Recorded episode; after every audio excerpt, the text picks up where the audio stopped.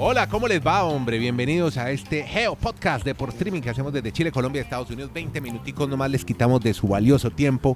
Qué bueno que se hayan tomado un tiempo de su agenda para escuchar este podcast en el que hablamos 20 minutos de deportes americanos y ustedes salen actualizados porque más que dar resultado, el frío resultado o contar lo que fue el partido, contamos historias alrededor de todos estos grandes eventos, como por ejemplo, vamos a estar hablando de mm, la NFL, de Tampa Bay, de la FedEx Cup, de Niman, Joaquín Niman, el chileno, el golfista que bate un récord, ya les vamos a contar cuál es, del abierto de los Estados Unidos, la explosión de jóvenes tenistas que se está dando, maravilloso este, este refresco que está viviendo el tenis mundial con el abierto de los Estados Unidos, con Alcaraz, con un neerlandés que es la locura. También, eh, bueno, un americano ayer que de la universidad se fue a jugar con el número uno del mundo. De la universidad, le dijeron, oiga, usted que está en la universidad, 19 añitos, venga para acá y enfréntese al número uno del mundo. Y le ganó el primer set, bárbaro. Bueno, pero también hablaremos de Scherzer cerca de los 3000, de los Texans, pero Kenneth Garay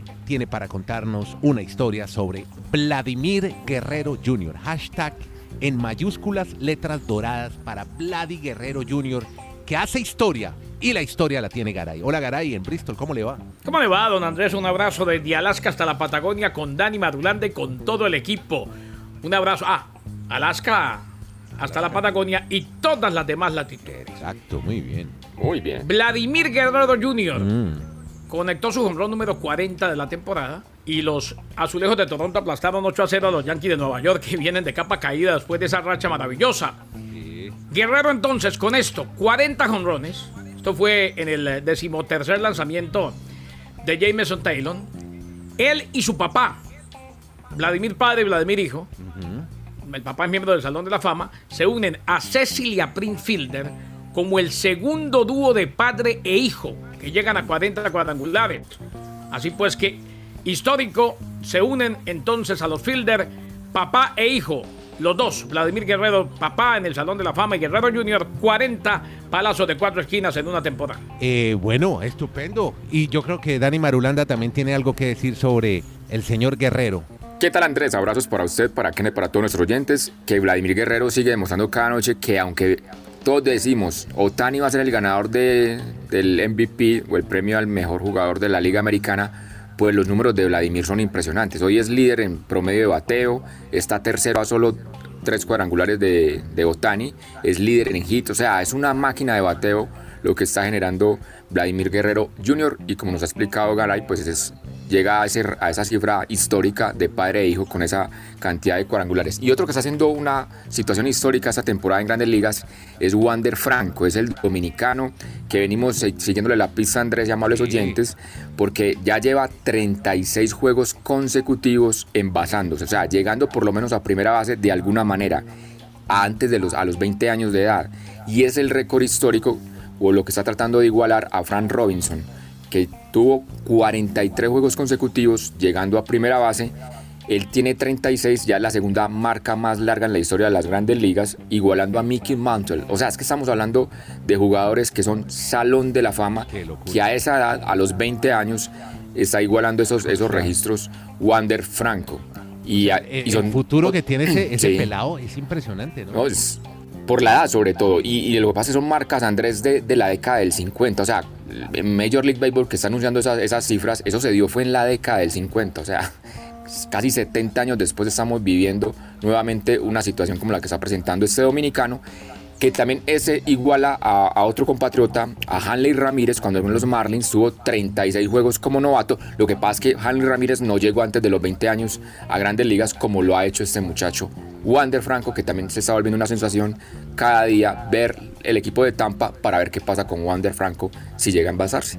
Bueno, eh, hay otro beisbolista por los lados del oeste, en las costas de California, un tipo que ayer ponchó a 13 bateadores 13, Garay.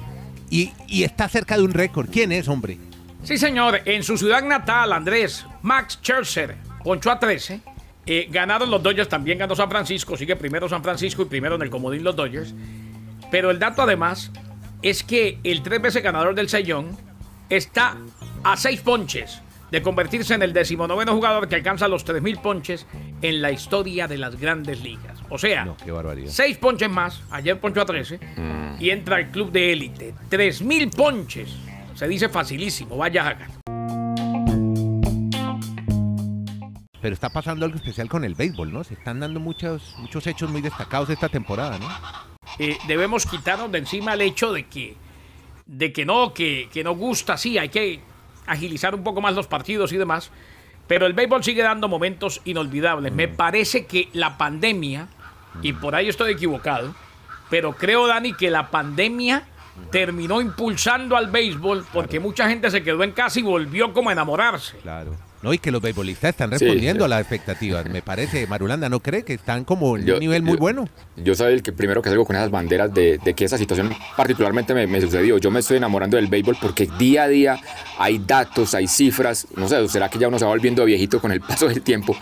Pero creo que a algunas generaciones de pronto le va a interesar eso, eso que está pasando con el béisbol y sobre todo lo de Otani. O sea, lo de Otani es un momento histórico. Eso nunca, muchas generaciones en la vida y van a pasar muchas más para que se pueda volver a ver eso. Entonces, yo creo que para donde va Andrés, sí, es muy destacable de, de- de que estemos viviendo este momento en grandes ligas. Es que yo se los digo, la óptica mía es como el que Y quiere no, y no aprender. es viejito, Madulanda. Madulanda es casi, casi un bebé. Claro. No, pero yo se los digo de la óptica del de que no, no es tan especialista, Sí, que sí. le encanta el béisbol, pero no sabe tanto como ustedes, pero cada vez que abrimos un episodio de este podcast siempre estamos destacando un hecho importantísimo en béisbol, o sea, que Sí, no, no es de todos Sí, los señor. días, no es poca cosa. Me lo dijo alguna vez Ernesto Jerez. eh, y, y resulta que analizándolo tenía toda la razón y se lo dije en algún momento. Le dije, usted tenía razón. Ningún deporte genera más emociones que el béisbol. No estamos diciendo que sea mejor o peor que otro deporte, no. Evidentemente a mucha gente le va a apasionar más otro deporte, el fútbol, la NBA, el baloncesto. Es porque todos los días hay datos. ¿eh? Ya, Sí, claro. sí, sí. Sí, Y la dinámica o del sea, juego, hoy- la dinámica del juego, hay muchas cosas impensadas en la dinámica del juego. y, Entonces eso y- lo hace y hoy la atractivo. figura puede ser eh, Salvador Pérez, que está en un equipo que no va para ningún lado, pero que sigue sacándola del parque y se mete en la conversación. Y llega Vladimir Sí. Guerrero y se mete con el papá en un club de élite en el que solo están Cecil y Prince Fielder porque son los únicos padre e hijo con 40 hombrones. O sea, todo eso no lo tienen los demás deportes tan a menudo. Claro, y mientras hay otra novela por capítulos en la NFL y tiene que ver con el COVID y el NFL y la NFL, porque a pesar de que los jugadores de Tampa estaban todos vacunados, eso no indica que no vayan a dar positivos para COVID. Obviamente, lo que siempre se ha dicho, que ya no es una enfermedad grave, que no va al hospital, pero se, se contagian, Dani. Y precisamente esa es la situación en la que hay que hacer énfasis, que en, Atlanta y en Tampa han anunciado que ya están todos los jugadores vacunados con las dobles dosis y sin embargo en el equipo de Tampa en los últimos días se han presentado tres casos de COVID. La temporada arranca ya este jueves de la NFL, Tampa es el, el que hace el debut. Algunos de esos jugadores están en ese protocolo esperando hasta última hora. Hay que recordar que tienen que dar dos días en las pruebas negativo para poder ser habilitados el día del partido. Uno que ya lo habilitan es a Ndaka Mansú, uno de los defensivos más importantes que tiene la línea defensiva, valga la redundancia, de Tampa. Pero esa va a ser el- la historia que vamos a tener Andrés Kennedy y oyentes durante toda la NFL. Cada semana va a seguir el tema del COVID, jugadores que van a estar en protocolo, salen, entran, van. Y, por ejemplo, en Miami en este momento hay dos jugadores que están en el protocolo de COVID. No se sabe si el domingo van a salir positivos todavía o si los pueden habilitar para jugar. Eso es lo que vamos a ver. Y yo les voy a, a proponer, no sé si Kenneth, con la venida de él, mañana, ¿por qué no hacemos una parte especial de nuestro podcast dando algunas proyecciones de lo que pensamos que va a ser esa vez la temporada de la NFL, al menos arriesgarnos a pensar quiénes van a ir al Super Bowl para que nuestros oyentes también y en el Twitter Space también lo podemos aprovechar. Usted sabe, Dani, porque usted sabe, reiteramos, Dani, que a mí- en 48 horas arranca la NFL. Sí. Usted sabe, Dani, que a mí Sí, todo sí, lo sí. que usted me proponga me gusta. Así que vamos. Exacto. Bueno, Bueno, mañana ya tenemos tema entonces para el Twitter. Si Space ve para cómo que- estoy, si ve cómo estoy de Sí, pacífico. sí, está tranquilo, sí, porque se va a hacer el coprológico, entonces está Está muy juicioso. Entonces, em, No es coprológico, es un tacto. ah, perdón. Uy, Similar. ahora uno. Uy, bueno. mío. Con el doctor Manotas, ya está listo. No crea, el hombre. No, eh, no es manotas, pero, pero bien. bien. muy bien. Sí, está, ya que estarse revisando todo eso. Le ¿no? llevo una carta de amor. Sí, puro. eh, eh, ya nosotros hablamos es de antígeno y todas esas cosas que Dani Marulanda todavía le falta. Bueno, venga, eh, más Ah. bien hablemos de Tyro Taylor, hombre. ¿Ya le suena a Marulanda ese nombre? Escuche Sí, esto. señor. Ya, ya, ya. Garay tiene el. Ya en Texas ya hay noticia. Ya hay historia. A ver, A ver, Kenny. Es que, hombre, queda claro que de John Watson, que se mantiene en la plantilla final de 53, no se espera y no va a ser activado para un solo partido por Houston en esta campaña, por aquello de las batallas legales y demás. O sea, está en el equipo, pero en realidad no está. Tyrod Taylor fue nombrado oficialmente el quarterback titular para los Tejanos de Houston para su debut el domingo en contra de los Jaguars de Jacksonville. Eh, a ver qué pasa. Tyrod Taylor iniciará, mm, dijo David Coley, el head coach, oficialmente. No llegó como sorpresa, pero Coley había declinado oficializarlo hasta el día de ayer en la mañana. O sea, era algo que prácticamente se sabía. Eh, Taylor va a ser el hombre que lleve los controles en el equipo de los Tejanos de Houston. Perfecto, ahí está. ¿Se lo esperaba Marulanda? Sí, es que no hay más de otra, no hay más de otra. O sea, si la figura está con problemas legales, ¿a quién más vamos a poner a jugar? Al que sigue, que es Tyrod Taylor en, en la lista, ¿no? Sí, señor. Bueno, ahora creo que ya chuleados deportes americanos. Nos vamos ahora con deportes también muy interesantes en Estados Unidos que tienen mucho rating, como la PGA, que no habíamos destacado el torneo del fin de semana del domingo, de los 30 mejores, el FedEx Cup tuvo campeón, pero las buenas historias están por los lados de América Latina, más exactamente aquí, de Arica a Punta Arenas, desde Chile. Efectivamente, Andrés, reseñemos rápidamente que Patrick Cantley fue el campeón de la PGA, o sea, el torneo final de los 30 mejores golfistas de la temporada. Eh, durante el fin de semana para los Estados Unidos, entonces él se gana obviamente ese torneo. Pero se dio una situación curiosa que hay que reseñar para el parte de algunos medios y fue con Joaquín Niman. Resulta que en el torneo, como eran 30, pues salen por parejas, pero Brooks Kepka eh, quedó eliminado porque tuvo una lesión. Entonces a Joaquín Niman le tocó hacer la ronda solo, o sea, sin ningún acompañante. Ah, Niman iba con Brooks, sí. Brooks. Con Bruce Kepka. Brooks, sí, exacto, con el que contamos la historia, pero como se lesionó, le tocó hacer la última ronda solo. Él empezó a jugar y cuando uno está solo, pues obviamente no tienes que esperar los movimientos del compañero. Cuando es en trío, pues se demoran mucho más. Entonces él empezó a jugar a un ritmo, digamos, con buena frecuencia. Cuando se dio cuenta en la mitad del recorrido que podía batir el récord, si a eso se le puede llamar récord, de hacer el recorrido más rápido en la historia de un campo de golf en la PGA pues le digo que en el segundo nueve hoyos empezó a correr, a pegarle a la bola y iba corriendo y ponía al Caddy a correr y ya la gente estaba emocionada simplemente por ver eso. Claro. Y lo pudo lograr. Terminó los 18 hoyos en una hora 53 minutos es la ronda más rápida en la historia de la PGA o venció el, la 1 hora y 59 minutos que era el registro anterior. O sea, normalmente para que los eh, oyentes nos entiendan, una ronda de golf se hace más o menos en 4 horas, 4 horas y media cuando son 3 golfistas. Claro. Cuando son día 2 por ahí entre 3 horas y 50 minutos, pero como él estaba solito, no tenía que pensar con nadie más, arrancó ya a correr, a dar cada golpe y terminó la ronda, aunque no muy maravillosa, pues sí le va a quedar a él el registro, incluso se dio cuenta de que lo podía batir, lo hizo por eso de esa forma y ahí va a quedar entonces en la historia que le va a quedar ese registro como el que más rápido hizo un recorrido en un campo de golf en la PGA, una hora 53 minutos.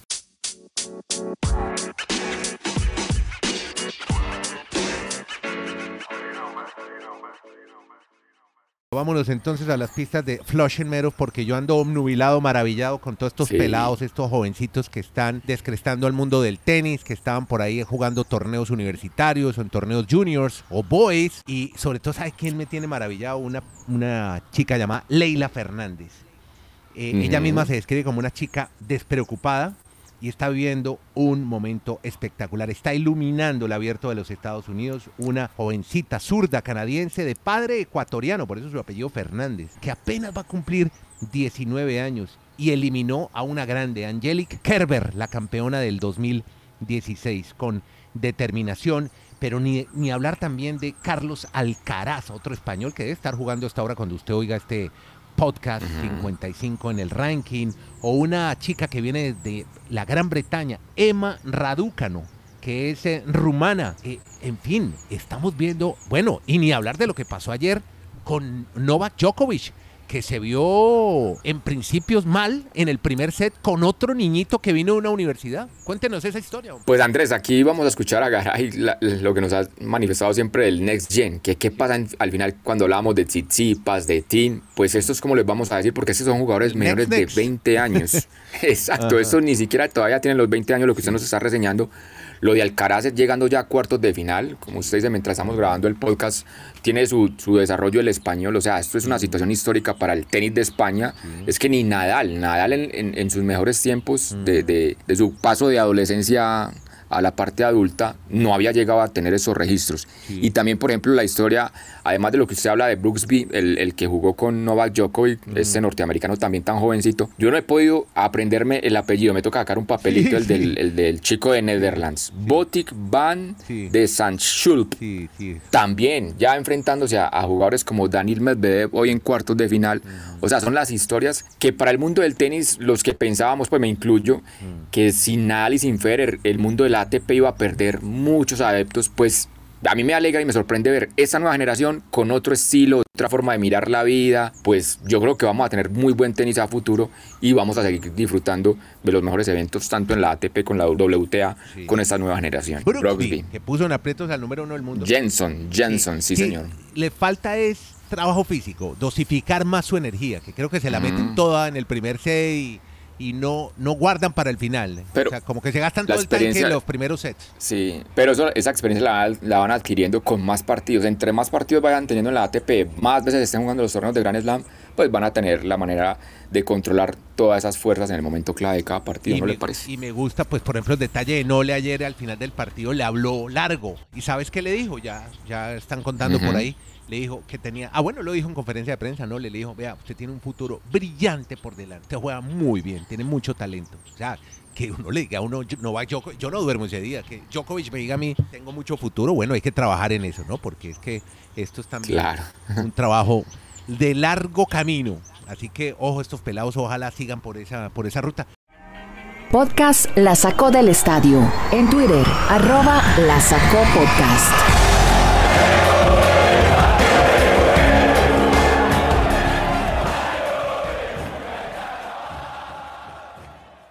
No, yo le remato porque como estamos arrancando otra vez otra jornada de eliminatorias claro. en todo el mundo de clasificatorias a Qatar, sí. pendientes que en Europa vamos a tener ya los primeros eliminados de Qatar. Selecciones como por ejemplo las que tanto nos gustan sus historias, sí, sí. Azerbaiyán, Gibraltar, Moldavia, selecciones de ese tipo esta, estos días van a quedar algunas de ellas ya eliminadas. Hombre, hablando de estas selecciones uh -huh. emergentes, esta tiene que ver con, más con un uh -huh. tema político-social. Los jugadores de Guinea uh -huh. que están en clubes del exterior estaban el lunes atrapados en su país porque hubo golpe de Estado en que los militares derrocaron al gobierno en la previa del partido de eliminatorias en Conakry, que es la capital de Guinea.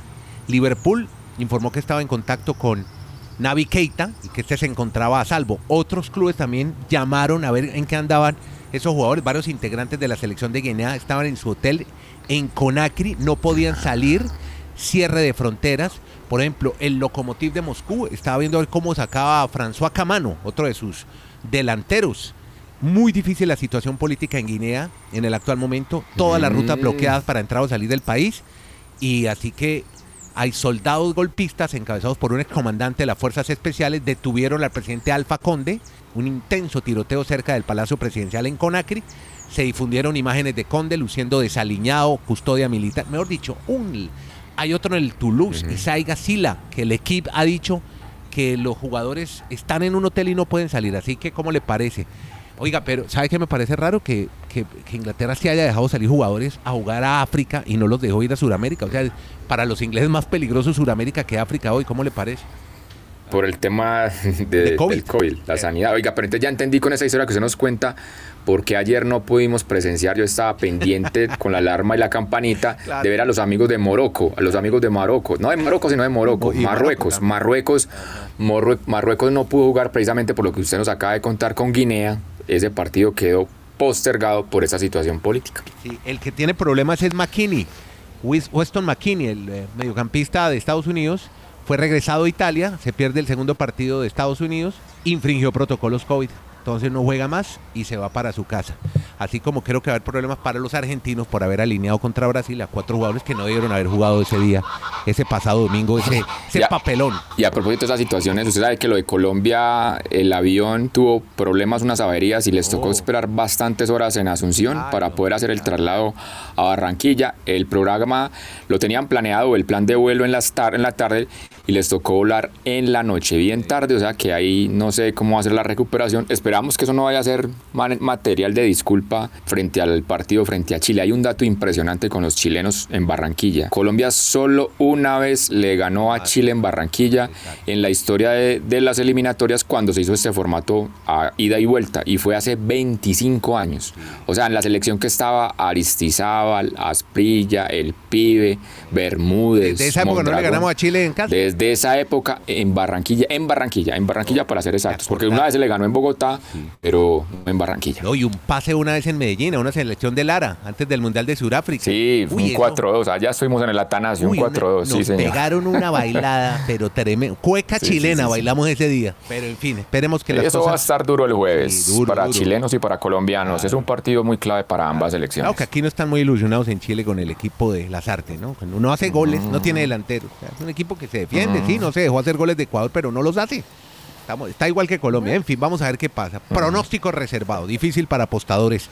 Bueno, gracias Marulanda, muy querido. Muchas, muchas gracias por estar en este podcast. Al final, eh, Kenny Garay le tocó irse al urólogo de urgencia, tenía una cita con el doctor Manotas ahí en Brooklyn un médico puertorriqueño. Vive muy enamorado. Él, me dice que vive muy enamorado cada año esa cita. Isaías Manotas, un médico puertorriqueño que trabaja en Brooklyn, urólogo, está en este momento atendiendo a Kenny Garay. Pues a usted muchas gracias. A usted por acompañarnos, por seguirnos, por estar en este podcast. Tenemos nuestro espacio en Twitter para dialogar con ustedes, interactuar con Marulanda y Garay, que le pregunten cosas. Ya sabemos, mañana entonces un análisis así como nos gusta de lo que se nos viene con la temporada regular de la NFL. Mañana en el espacio en Twitter, 5 de la tarde hora de Colombia, 6 hora del este de los Estados Unidos y ahora en Chile una hora más. 7 pm. Gracias a todos por seguirnos en este podcast. Estamos en todas las plataformas. Síganos en la cuenta. Ah, y los Paralímpicos. Perdón, Andrés. y, también anunciaron los Paralímpicos. Tendremos a Luisa Ivonne Restrepo. estamos dando mucha bola también a los Juegos Paralímpicos en nuestro espacio en Twitter. Muchas gracias a todos con Marulanda, Garay y Nieto Molina. Que la pasen bien.